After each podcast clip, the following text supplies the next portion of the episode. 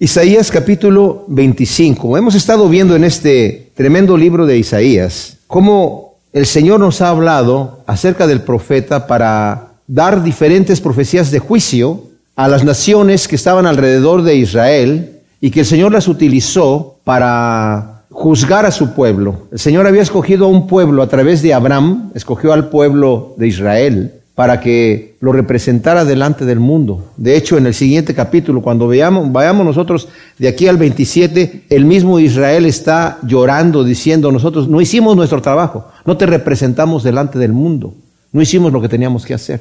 Y por eso eh, viene el castigo a ellos por cuanto ellos se rebelaron en contra de Dios y en su rebeldía se fueron a adorar otros dioses el Señor les envió profetas que los estaban amonestando constantemente. Uno de ellos era Isaías, en donde les estaba el Señor diciendo de los juicios que iban a traer al pueblo de Israel, pero ellos incluso más adelante lo vamos a ver en Isaías que dicen, oye, ya estamos cansados de lo que tú nos estás diciendo, es verso tras verso, ¿verdad? Línea tras línea, y esto en hebreo significa, es como un niño que está ta, ta, ta, ta, ta, ta, ta, ta, ta, estamos cansados de escuchar que va a venir aquí la destrucción, estamos bien, no nos ha pasado nada. Y parece que el mundo es así, ¿verdad?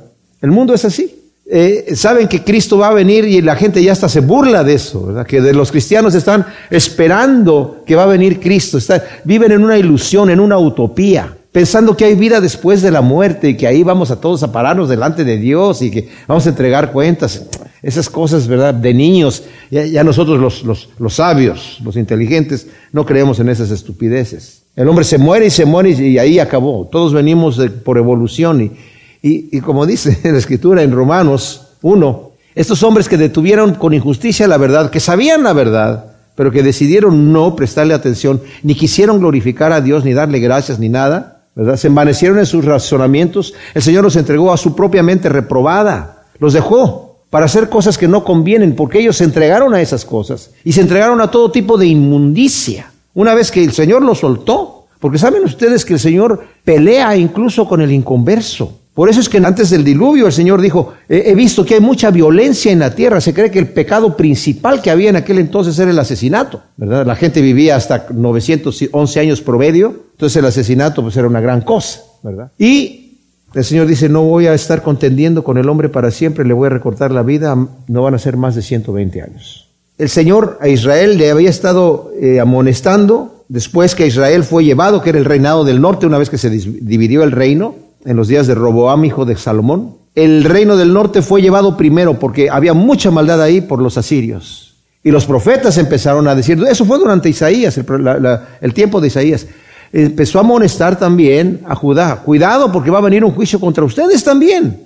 Y más adelante el profeta dice, ustedes se portaron peor que Israel. Vieron lo que pasó con Israel y ustedes se portaron peor que ellos. Y ahora ustedes van a ser llevados también por Babilonia. Y ahí les quitaron el territorio. Y desde entonces el regreso de Israel ha sido un regreso pues muy pobre. Más adelante ellos rechazan al Señor Jesucristo y el Señor también les profetiza. Van a venir y los van a arrasar. No va a quedar piedra sobre piedra de este templo. Van a arrasar la ciudad. Lloró sobre ella. Y en los tiempos de Tito, 70 años después de Cristo, eso sucedió. Y desde entonces quedó Israel ¿verdad? Sin territorio hasta hace poco tiempo, 1948, que se hizo otra nación ahí, pero siempre con problemas, con problemas. El Señor también envió un juicio, ya lo vimos la vez pasada en el capítulo 24, un juicio tremendo a Israel, específicamente a Jerusalén, que va a ser destruida también. La gente está ya muy alegre, está muy contenta, cree que nada va a pasar, pero va a venir un juicio. Pero los juicios de Dios siempre terminan con algo positivo, incluso cuando el Señor juzga a Siria, a Egipto. Dices, que no son obra de mis manos ellos. Yo me voy a regocijar en el postrer día con ellos. O sea, no con los malvados. Porque el Señor no es racista, no, no es que aborrece a una nación por ser una nación en sí, o a todos los que son de esa nación. No, obviamente. El Señor reconoce, son obra toda de mis manos. Y al final, en el milenio, todas las naciones van a ser amigas y van a estar viviendo en un gobierno glorioso que lo vamos a tocar un poquito más adelante durante este mensaje que vamos a estar viendo aquí. Entonces, en el estudio pasado el Señor viene un juicio sobre toda la tierra, vimos, que esto más bien está apuntado A los tres años y medio últimos del el periodo que nosotros llamamos la tribulación, la gran tribulación que es, algunos le llaman la tribulación, los primeros tres años y medio, y la gran tribulación, los segundos tres años y medio. Otros le llaman gran tribulación a los siete años, otros le llaman a los primeros años, el periodo de sufrimiento de dolores, y al segundo periodo, eh, la ira de Dios, donde vienen las copas de la ira. En la primera etapa, solamente una tercera parte de los hombres y de las cosas que hay en la tierra son tocados, son afectados por las plagas que el Señor va a enviar. Y en la segunda etapa, todo mundo. Nadie se salva. Entonces aquí vimos nosotros que eso se refiere a esa segunda parte, en donde el Señor está transformando la tierra con diferentes temblores y diferentes cosas que van a suceder. Y hablé de ciertas teorías de este señor Emanuel Belikovsky, que según él, cada cinco mil años aproximadamente la Tierra sufre una especie de, como un trompo, cuando ustedes han jugado trompo, ¿verdad? Así que se tira en el piso y empieza el trompo a girar en el piso y de repente cuando ya se va, cayendo, de repente como que se sacude y luego como que agarra nuevamente un poquito ahí y da la vueltecita ahí y luego ya cae. Y ese periodo de sacudida que se da antes de, entrar en esa, ruedita, no, no sé el, término técnico que, que se utiliza, en la física para eso, pero es lo que la Tierra sufre cada cinco mil años, según este científico Emanuel Velikovsky. Y según él, que ni siquiera es cristiano, en el periodo del diluvio eso fue lo que sucedió, que la Tierra sufrió esa situación. Entonces ahora ya nos va a tocar la segunda parte que según él es pronto y que concordaría con estos cataclismos que van a suceder en la tribulación. Eso lo digo solamente para que sepamos que ahí va a haber un cambio brusco en la tierra. Y lo que sí vemos aquí que la tierra va a ser transformada para el reinado milenial del Señor. Si el eje de la tierra estuviese perfectamente bien alineado con el sol, en vez de que estuviese entre los 25 y 23.5 grados de inclinación, que oscila entre esos grados. Por eso de repente tenemos veranos más calientes y inviernos más fríos cuando está al máximo de los grados 23.5. Estamos nosotros en esa posición ahora. Pero si estuviese en línea, pues, con el sol, tendríamos un clima general en todo el planeta exquisito, ¿verdad? Paradisíaco.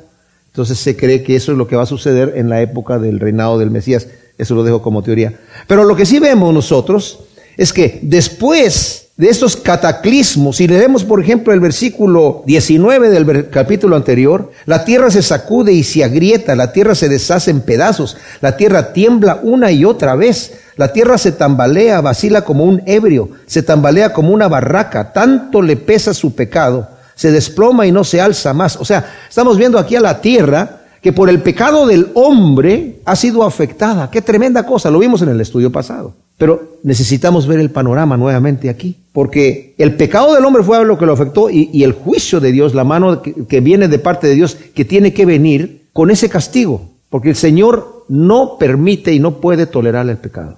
El Señor no puede ser ignorado. Toda esta gente que dice, no, es que Dios, todos nos vamos al cielo, es que Dios esto, que van a llegar el día de, a dar cuentas delante del Creador y el Señor no va a cambiar sus leyes por ellos. Las leyes continúan. El que no quiso abrir los ojos y recibir a Cristo como Salvador e inclinó su rodilla confesando que Él es el Señor de este lado de la eternidad, lo va a hacer. Del otro lado de la eternidad, pero ya no para salvación.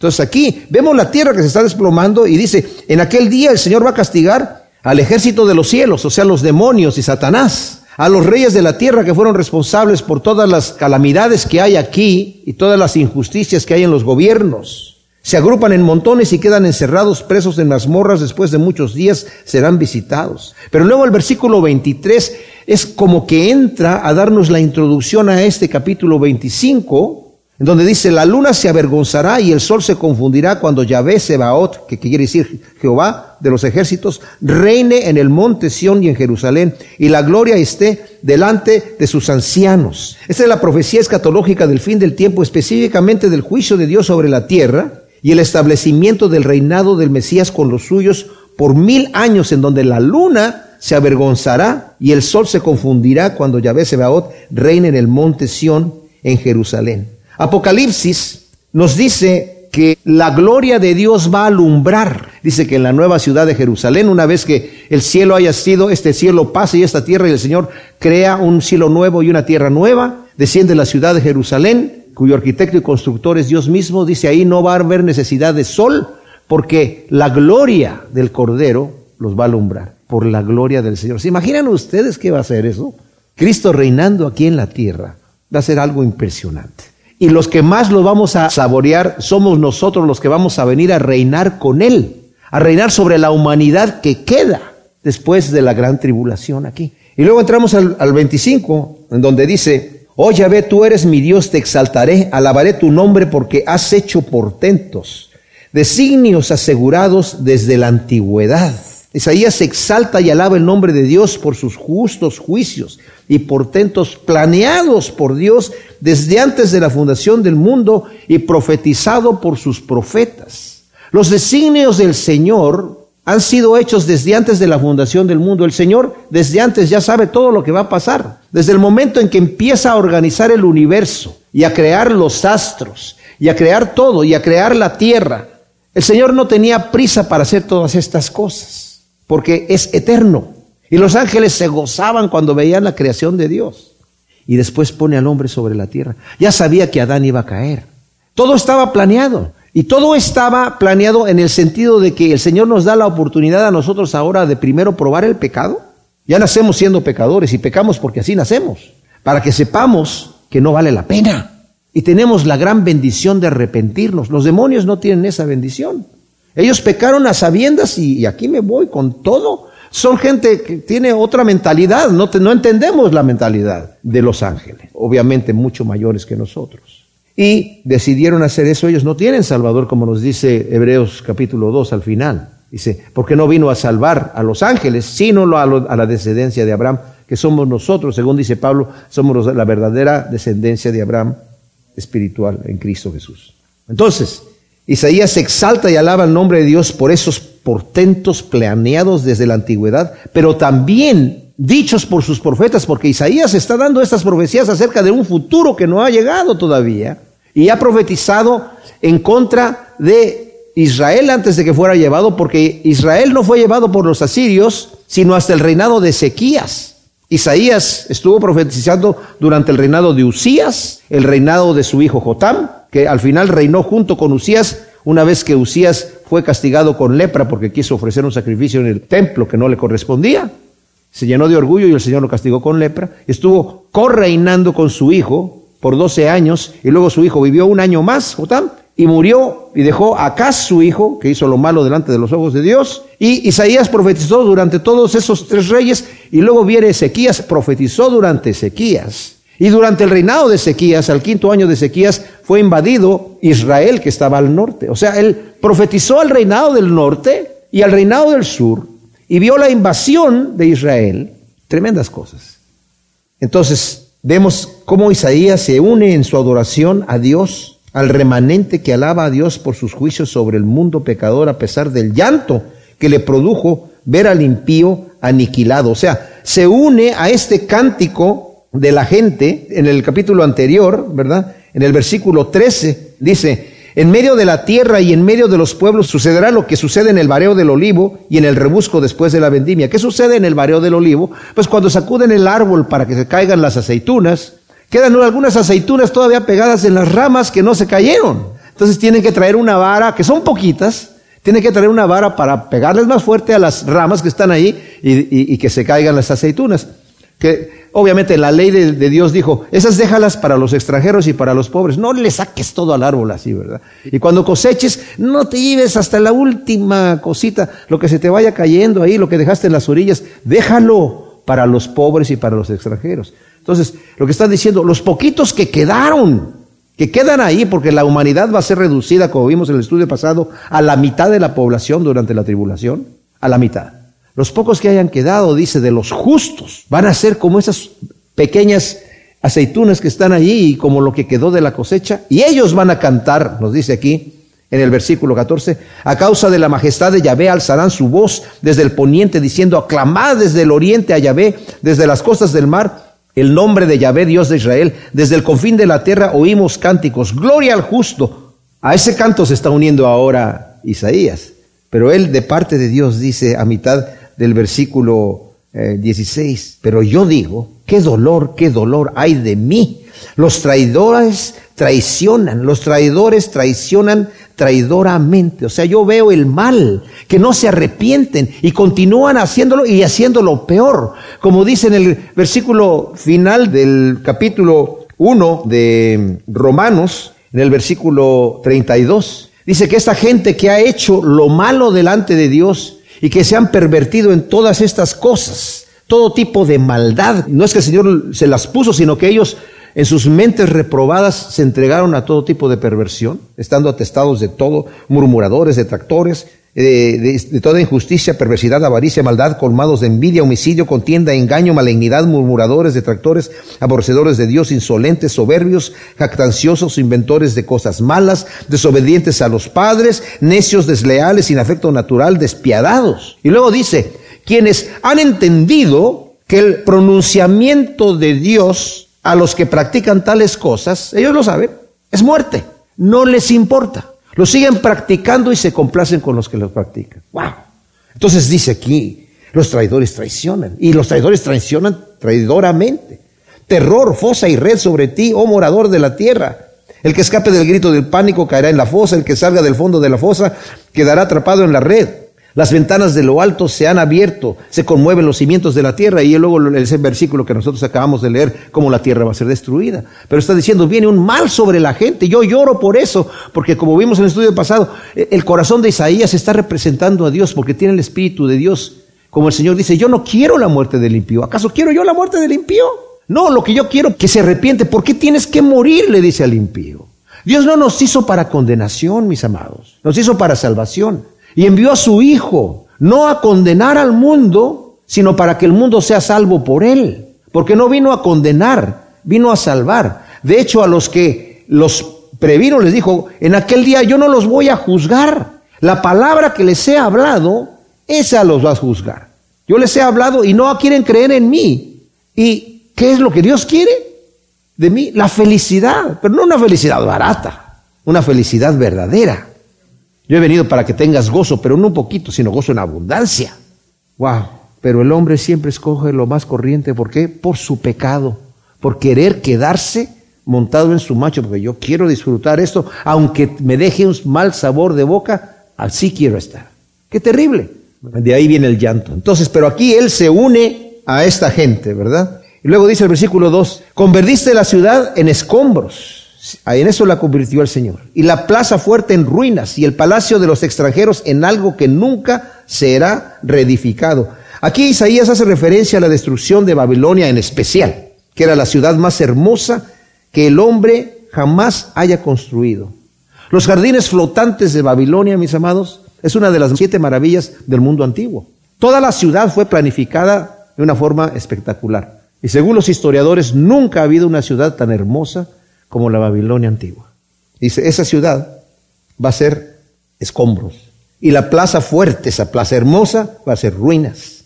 El palacio de los reyes. Aquí los extranjeros no, no quiere decir que el Señor está en contra de otras naciones, simple y sencillamente es el, el título que se les da desde el punto de vista semita, o sea, judío, a las demás naciones.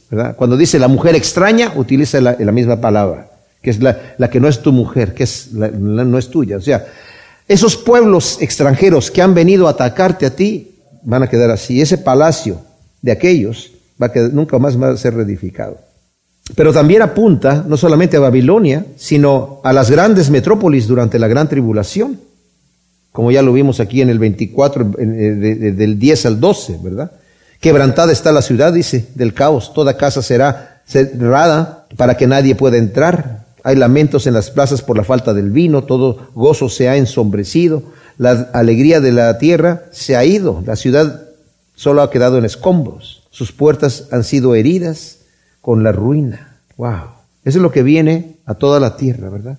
Pero también está el Señor aquí hablando, o sea, viene un cántico del justo por la justicia de Dios y dentro de este cántico Dice, porque convertiste la ciudad en escombros y la plaza en ruinas. O sea, Señor, tú pagaste con un justo juicio al soberbio, al que se levantó en contra de ti.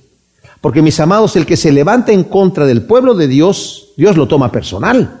A Pablo, a Saulo de Tarso le dijo, ¿por qué me persigues? le pudo haber dicho, no, yo no estoy tocándote a ti, Señor, yo solamente estoy persiguiendo a la iglesia que es tuya. No, me estás persiguiendo a mí. Por cuanto lo hiciste a uno de estos mis hermanos más pequeños, a mí me lo hiciste, ¿verdad? Entonces, tenemos que tener cuidado. Y estas naciones que aborrecen a Israel y que atacan a Israel, se están metiendo directamente con Dios mismo, porque es su pueblo que lo representa. ¿Y saben por qué los aborrecen a ellos y por qué nos aborrecen a nosotros los cristianos? No es porque somos cristianos, es porque representamos a Dios, nuestro Salvador, y a ellos no les gusta. Porque aborrecen a Dios, nos aborrecen a nosotros. El Señor ya lo dijo. Si a mí me aborrecieron, a ustedes los van a aborrecer, porque llevamos el sello de Dios. Por eso te honran pueblos poderosos y las capitales de tiránicas naciones te temen. Wow. Aquí cabe preguntar, mis amados, ¿por qué rechaza el hombre a Dios? Dios es bueno, misericordioso y amoroso, que quiere el bien supremo para todos. ¿Por qué el rechazo? ¿Por qué el rechazo? Porque me ama más las tinieblas que la luz, ya que sus obras son malas y las quiere seguir practicando, porque las disfruta y no quiere que nadie le impida seguirlas practicando. Ya vimos lo que nos dice Romanos 1. Detuvieron con injusticia la verdad. O sea, la conocían. La conocían. Habiendo conocido a Dios, no lo glorificaron como a Dios ni le dieron gracias. Porque lo que es invisible de Dios, ellos lo vieron claramente visible. Lo invisible se hizo visible por medio de las cosas hechas, de modo que no tienen excusa. Cambiaron la verdad de Dios, la verdad, por la mentira y creyeron la mentira. Dios los entregó a sus mentes reprobadas para hacer cosas que no convienen. Y muchos han sido honestos, de estos ateos, han sido honestos lo suficiente para decir, yo no creo en Dios porque ese Dios, este Dios de la Biblia, me está queriendo gobernar moralmente y yo quiero hacer lo que se me pegue la gana sin que nadie me diga que estás mal. Yo quiero seguir viviendo mi vida como a mí me da la gana y yo no quiero que nadie me diga qué hacer. El otro día cité algo que dijo Oprah en uno de sus programas. No, no fue Oprah, perdón. Dije yo que fue Oprah, pero la que fue Whoopi Goldberg, sí la conocen, ¿verdad? Tiene un programa en la televisión. Y dice, a mí, yo no quiero que nadie me diga qué hacer con mi cuerpo. Como si tuviera un cuerpazo, pero bueno, eso es todo. yo creo que debía hacer lo que alguien le diga con su cuerpo, que alguien le dé un consejo. Pero el detalle es que ella a lo que se estaba refiriendo es que si ella quiere abortar o quiere hacer cualquier cosa, no quiere que nadie le diga que está bien o que está mal. Pero bueno, eso es un rechazo ya de frente en contra de Dios, sabiendo que Dios está diciendo estas cosas. No me importa lo que tú digas, Dios, yo voy a hacer lo que yo quiero hacer. No te metas conmigo, déjame en paz. ¿Y saben qué el Señor hace? Ok, te dejo en paz, te dejo en paz. Haz lo que tú quieras hacer. El Señor nos respeta, nuestro libre albedrío, porque sabe que si nosotros empezamos a rebelarnos aquí, ¿qué creen que va a pasar en el reino de Dios? También. Dice el Señor, si tú fuiste fiel en lo poco, vas a ser fiel en lo mucho. Si tú fuiste infiel en lo poco, vas a ser infiel en lo mucho. Si tú eh, me amaste en lo poco, me vas a amar en lo mucho. Si con lo que yo te di lo administraste para el reino de Dios, te voy a tener confianza para entregarte lo que es eterno. Pero si eres un ladrón aquí, vas a ser un ladrón allá. Si eres un estafador aquí, vas a querer ser un estafador allá. Y si te pones en contra mía aquí, te vas a poner en contra mía allá. Y si aborreces mis leyes aquí, las vas a aborrecer allá. Vas a vivir miserable en el reino de Dios. No vas a entrar. Y vas a ser miserable a todos los demás. La maldad se va a acabar. Y para nosotros los humanos, aquí es donde se cuelan las cosas. El Señor está colando aquí a ver quién realmente le es fiel. Que somos pecadores, sí somos pecadores. Que nos cuesta trabajo, sí nos cuesta mucho trabajo, mis amados. Pero seguimos, seguimos, seguimos, caemos y nos levantamos. Siete veces caerá el justo, siete veces se levantará. Versículo 3 del capítulo 25. Por eso te honran los pueblos, dice Isaías, y los capitanes de tiránicas naciones te temen. Wow.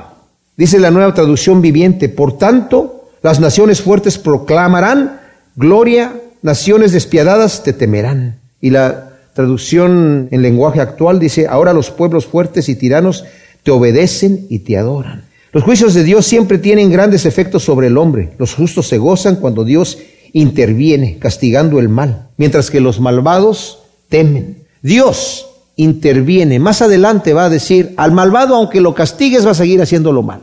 Y cuando lo pongas en un buen lugar donde no hay mal, ahí va a querer portarse mal lo que veníamos hablando. No nos va a dar tiempo de cubrirlo hoy, pero lo vamos a cubrir en el siguiente estudio. Estoy haciendo una referencia solamente a eso. Pero dice aquí, por esos juicios que tú estás haciendo a las naciones impías, te honran los pueblos poderosos. Son los pueblos justos que se gozan cuando Dios interviene castigando el mal, mientras que los malvados temen, temen.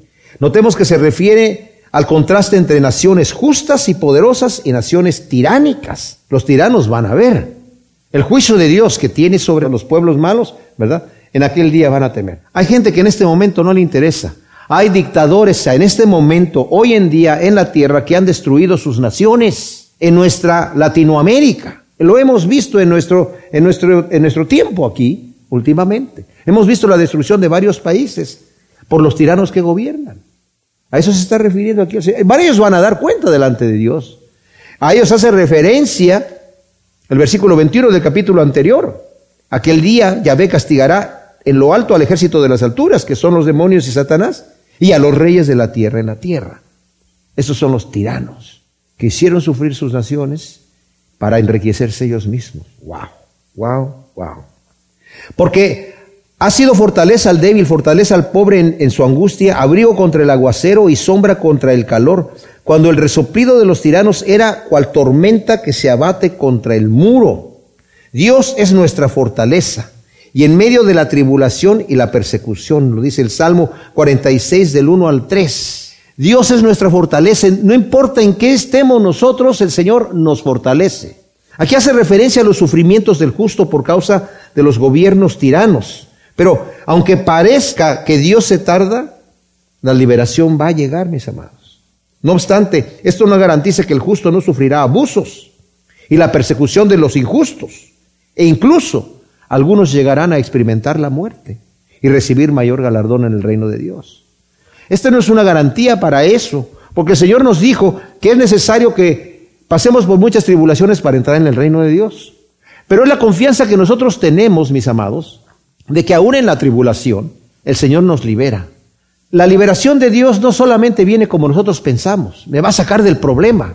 Tal vez el Señor no me va a sacar del problema o no me va a regresar a mi ser querido que se fue a la eternidad, pero me va a permitir pasar por el valle de sombra de muerte, tomándome del callado de mi pastor, con paz en mi corazón.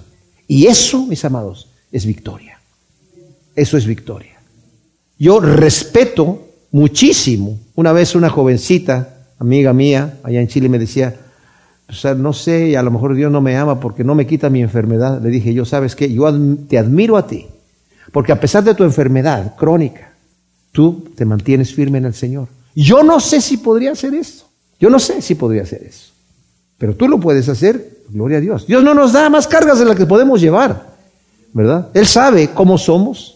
No nos da más pruebas de las que podemos llevar, pero sí sabemos que las pruebas son para nuestro beneficio, producen virtudes que son difíciles de conseguir de otra manera.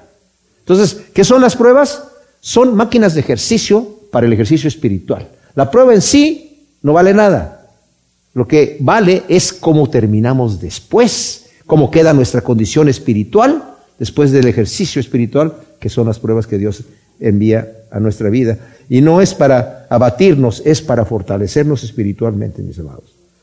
Y en todo eso, todos hemos pasado por ahí. Como el calor durante la sequía, así abates el tumulto de los extranjeros, como el bochorno debajo de la nube, así silencias el cántico de los tiranos. Aquí precisamente vemos el juicio aplicado de parte de Dios a los tiranos que han hecho padecer al débil y al pobre, como lo vimos en el versículo 4, ¿verdad? Has sido tu fortaleza al débil. Sea, el tirano lo ha hecho padecer, pero Dios le da la fuerza para estar allí, para pasar por esa persecución, para poner la otra mejilla. Yo el otro día vi en YouTube algunos de los perseguidos allá en el oriente y vi cómo, cómo los golpeaban eh, tanto que no pude ver más. Dije yo, me puse a orar por la iglesia perseguida. Pero estos tipos allá en los países islámicos hasta patadas de kung fu así dan en el aire para darle una patada al que está parado ahí, al, hermano en Cristo que está parado ahí, ¡pah! lo tiran en la tierra. Y luego encienden un, papel con fuego y se lo ponen al lado y, y, está sentado y ni se mueve. Tremenda cosa. Estos se están burlando, diciendo, mire, este no sabe ni siquiera se para, ni siquiera se sabe defender. Cuando lo vean en el reino de Dios y ellos estén dando cuenta, mis amados, va a ser otra historia. Va a ser otra historia. Pero yo les digo, en ese momento, esos hermanos perseguidos, Dios los está fortaleciendo para que puedan pasar por esa persecución. No están asustados, no están, ay, ¿qué está pasando? Dios les da una fortaleza. Yo he estado en situaciones de peligro de muerte por causa del reino de Dios, con la ametralladora en la nuca, y no se siente nada. En ese momento como que, bueno, me van a matar probablemente. Ojalá que no estornude o tosa el tipo y, ¿verdad? O le dé hipo. Pero de una vez, en el momento no se siente nada, pero ya que pase el problema, ¡ah! Me van a matar. Ahí sí, ¿verdad? Pero, pero en el momento es como dice la Escritura, en, en estas ocasiones somos más que vencedores, y no porque somos mucha cosa, somos más que vencedores por medio de aquel que nos amó, ¿verdad? Él nos da la victoria en qué? En persecución, en angustia, en desnudez, en peligro, en espada. Ahí somos más que vencedores, por medio de aquel que nos amó. En el futuro eterno, hermanos, que es el futuro que vale, veremos la gloriosa vida que gozarán los justos, a la vez que veremos al impío resucitar, como dice Daniel en el capítulo 12, versículo 2, para condenación, vergüenza y confusión perpetua. ¿Se imaginan ustedes? Resucitar para ser condenado, para confusión y vergüenza perpetua. Qué terrible cosa. El justo va a resucitar para gloria. Cristo le va a levantar el rostro. El que fue humillado, el Señor lo va a ensalzar. Le va a decir, venid bendito de mi Padre al reino preparado desde antes de la fundación del mundo. Qué glorioso contraste. Aquí somos perseguidos y no valemos un peso, pero en la gloria de Dios, en el reino de, de nuestro Padre Celestial, somos sus hijos amados. Somos herederos de Dios, coherederos con Cristo Jesús, como dice Romanos 8, para heredar juntamente con Él todas las cosas. Gloria a Dios. Esto no es un cuento, eso es lo que viene. y luego dice, en este monte, está hablando del monte Sión, Yahvé Sebaot ofrecerá a todos los pueblos su banquete de manjares suculentos, su banquete de vinos generosos, de manjares tiernos de mucho meollo, de vinos añejos bien clarificados. El Señor mismo va a hacer un banquete, mis amados. Y lo va a hacer para todos los pueblos cuando esté gobernando aquí en la tierra. O sea, el Señor quiere el bien para todos, Y como eh, acostumbraban muchos reyes cuando entraban al gobierno de hacer un banquete para todo el pueblo, el Señor dice, lo va a hacer para todos los reinos en su reinado. Imagínense ustedes si Salomón hacía unos banquetes que los que llegaban ahí se sorprendían en ver, oye, cómo comen eh, los banquetes que hace Salomón, incluso para sus sirvientes, para sus esclavos, la comida que tienen ahí. Pues imagínense ustedes ahí en el reino de Dios. Va a ser algo tremendo. Versículo 7. En este monte sorberá la mortaja que amortaja a todos los pueblos, el velo que vela a todas las naciones. Sobre este monte, dice el versículo, digo la nueva traducción viviente, rasgará el velo que cubre a todos los pueblos, el manto que envuelve a todas las naciones. O sea, la mortaja significa un velo. ¿Esto qué quiere decir? Que el hombre está cubierto en su mente, en sus ojos, para no ver la realidad. Dice Ernesto Trencher, Dios deshace la cobertura o velo que impedía que los pueblos se diesen cuenta de la realidad, de la esfera espiritual detrás de la engañosa sombra de lo material y de lo temporal. Ahora Él mismo se revela en gloria y todo ojo le verá. ¡Wow! ¡Qué tremenda cosa! Todo ojo le verá. Cuando Él venga. Y el Señor en ese momento va a quitar la venda que nos dice la Escritura. Segunda de Corintios 4, del 3 al 4 dice que el enemigo de este mundo tiene los ojos de la gente cegados para que no le resplandezca la luz del Evangelio. Y los tienen cegados porque ellos mismos los han cerrado, se han hecho ciegos a la verdad. No es que Dios esté ocultando. Y se han dejado de cegar por el enemigo. No le echemos siempre la culpa al diablo. El diablo no se mete más que cuando nosotros le demos entrada. Porque Dios no lo deja. Si nosotros solamente lo resistimos, ¿qué tiene que hacer? Tiene que huir. Él no puede forzar la entrada. No puede, no puede. Dios no lo deja. Nosotros tenemos que darle la abertura. Los que rechazan la verdad se quedan ciegos como teniendo un velo en sus ojos, pero en ese día ese velo les va a ser quitado. En 2 de Corintios 3, del 14 al 18, hace referencia a ese, a ese momento que eso va a suceder. Versículo 8 nos dice, ha sorbido la muerte para siempre. Yahvé Adonai enjugará las lágrimas de todo rostro y quitará el oprobio de su pueblo de toda la tierra. O sea, el oprobio de sobre toda la tierra. Este versículo está muy rico, tiene tres puntos aquí. Primero, ha sorbido la muerte para siempre. Pablo nos menciona que todos seremos transformados en un abrir y cerrar de ojos, que esos 250 milisegundos, en un cuarto de segundo, ¡pum!, vamos a ser transformados. Y una vez que dice que esto mortal sea revestido por lo inmortal, se va a cumplir lo que Isaías dijo, dice Pablo, sorbida es la muerte en victoria. ¡Wow! Esa es una cosa tremenda. En vez de que la muerte se trae a los hombres, como nos dijo ya en el capítulo 5 aquí, en otra profecía, ¿verdad? En el versículo 14, dice, el Seol ensancha sus fauces y dilata su boca sin medida, allá bajan nobles y plebeyos con su gloria y su alborozo, y el que se regocijaba en Jerusalén va a bajar allá, ¿verdad? Está hablando de la Jerusalén rebelde. Bueno, aquí ya la muerte, que es el Seol, ya no se va a tragar a nadie, más bien el Señor se tragó la muerte. Es lo que está diciendo. Cuando es sorbida, el Señor la quitó, se la tragó, la cargó, mis hermanos, en la cruz, la deshizo. Y también la muerte va a ser el postrer enemigo que el Señor va a tener bajo sus pies, ¿verdad?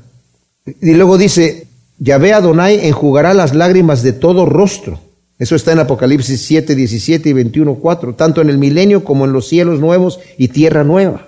Esta promesa, mis amados, debería ahorrar al creyente toda lágrima, que es un obstáculo para la siembra y un olvido de que todas las aflicciones del tiempo presente no son comparables con la gloria venidera que ha de manifestarse en nosotros, según nos dice Romanos 8, 18.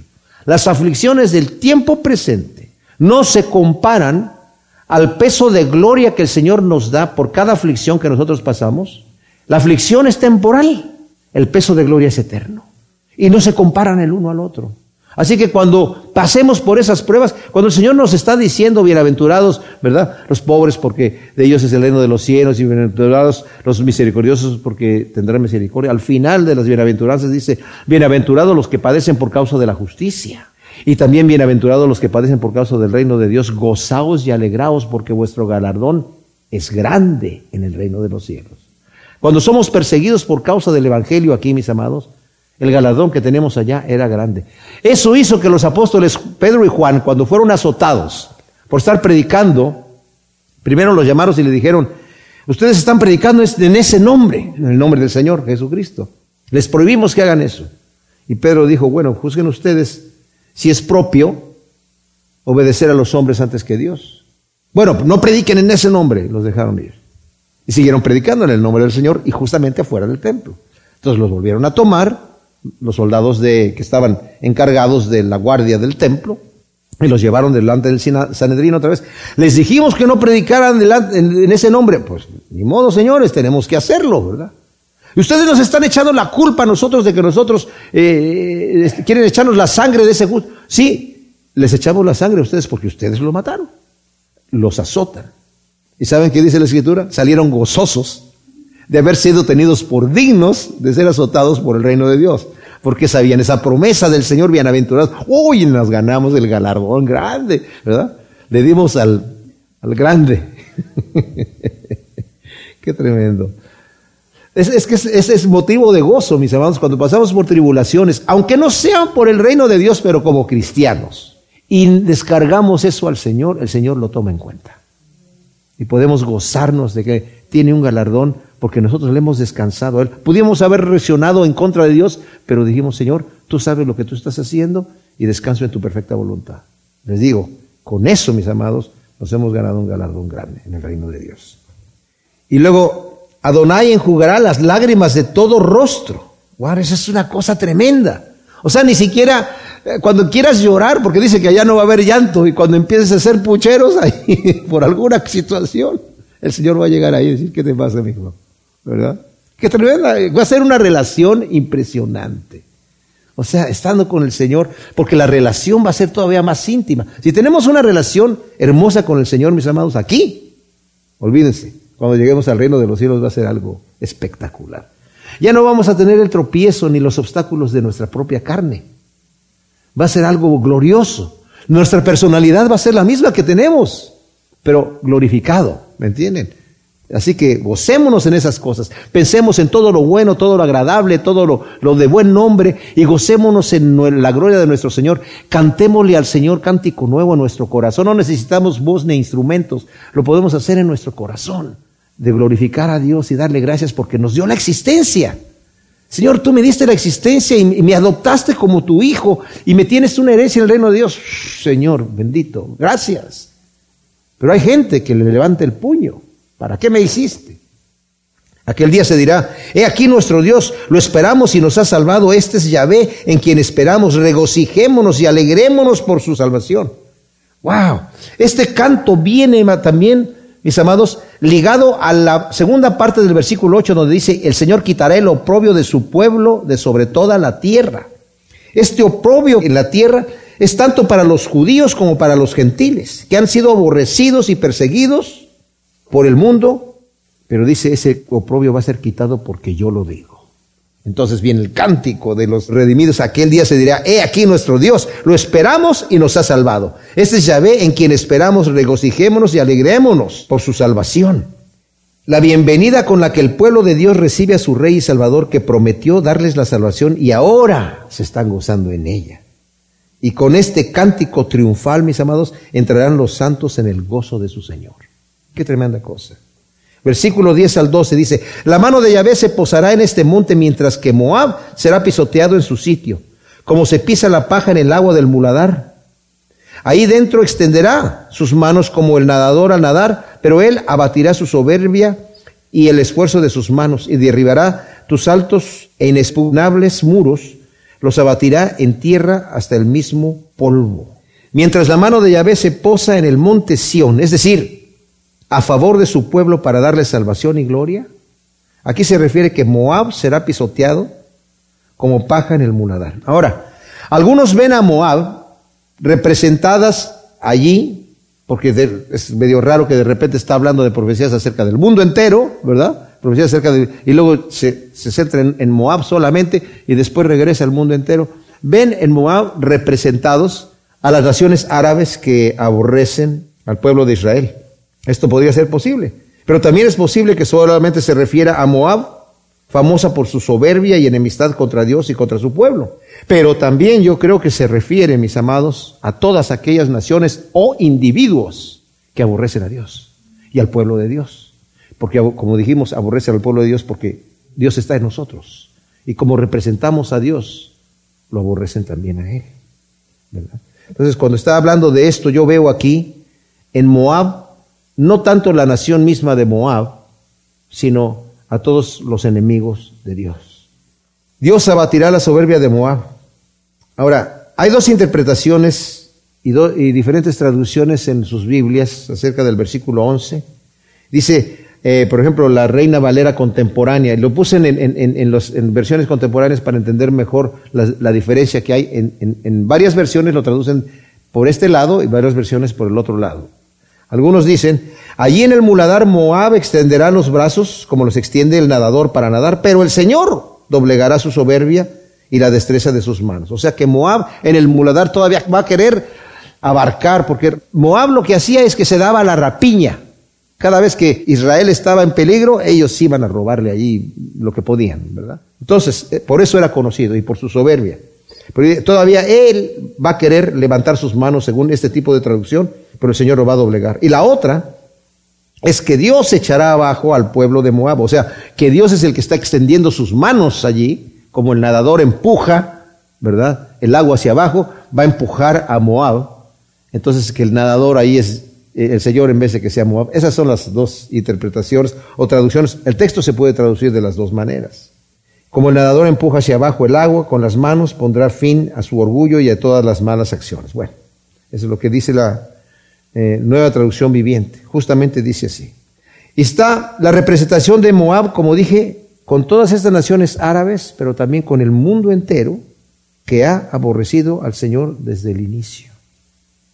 ¿Esto qué quiere decir, mis amados? Porque continúa el cántico en el, en el capítulo 26, que no nos da tiempo de tocar hoy y en el capítulo 27.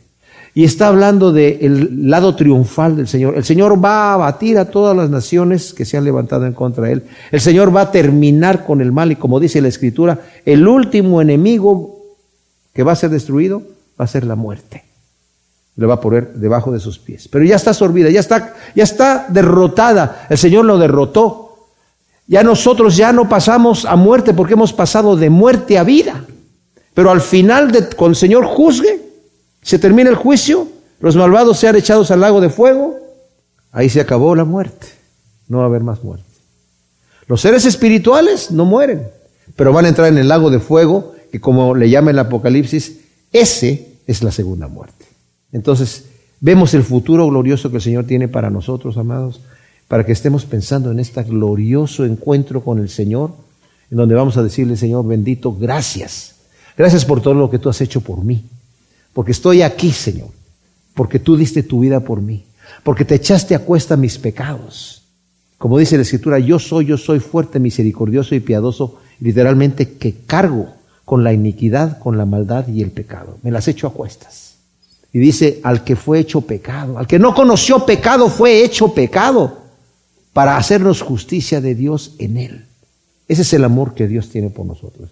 Y con ese amor, mis amados, confiadamente debemos descansar y entregarnos completamente a Él, a decir, Señor, si tú has dado tu vida por mí, ¿qué, más demostración de amor necesito yo? Además de que tú rayas la cancha, hiciste todas las reglas y lo que tú digas vale, pero lo que tú dices es hermoso además. Es glorioso el futuro, mis amados. Gocémonos y cantemos como cantan estos justos allí, que somos nosotros mismos los que vamos a estar diciendo, este es nuestro Dios. Hemos esperado tu salvación, Señor, y ahora la estamos disfrutando. Gracias, Señor, te damos por tu palabra, ciertamente. Hermosa, hermosa palabra, Señor. Te pedimos que tú siembres esto en nuestros corazones para que nos levantemos cada día gozándonos en, en tu salvación, Señor, que es tremenda en tu amor, que es infinito y perfecto. Y darte gracias, Señor, con nuestras vidas, con nuestras mentes, con todo lo que hacemos, Señor. Santificarnos para ti, porque te amamos. Obedecerte, porque te amamos y porque es, obedecerte a ti es seguir, Señor, las reglas que tú has dado para que tu amor todavía pueda fluir a nosotros de una manera todavía más directa, Señor. Transfórmanos, cámbianos y haznos a la imagen de tu Hijo.